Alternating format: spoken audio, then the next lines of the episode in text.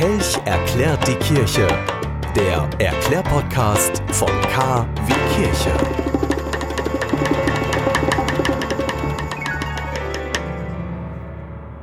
Heute Christkönigssonntag.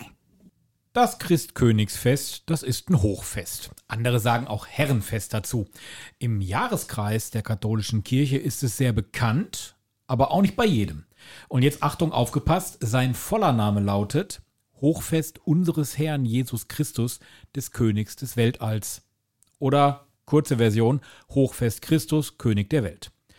Der Priester und der Diakon, die tragen als liturgische Farbe, also als Gewand, die Farbe Weiß.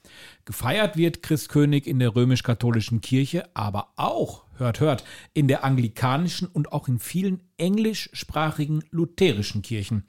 Dieser Christkönigssonntag, der ist ein sogenanntes Ideenfest. Manchmal braucht man halt irgendeinen Grund, um zu feiern, hat man sich wohl gedacht. Und diesen Sonntag, den eigentlich ja jeder nur als Totensonntag kennt, einen anderen Grund zum Feiern zu geben. Christkönig ist also definitiv kein Ereignis aus dem Leben Jesu, im Mittelpunkt steht die Glaubenswahrheit. Und was ist mit Totensonntag?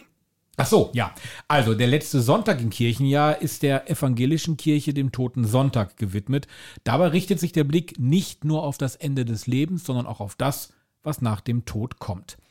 Und zwar, und da schließt sich der Kreis, das kommende Reich Christi, die Ewigkeit in Gemeinschaft mit Gott und die Hoffnung auf die Auferstehung der Toten. Und da schließt sich dann der Kreis wieder zum Christkönigsfest.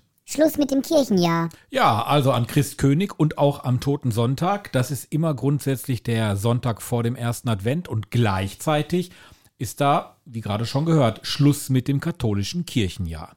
Alt ist dieses Fest aber noch nicht wirklich keine 100 Jahre alt.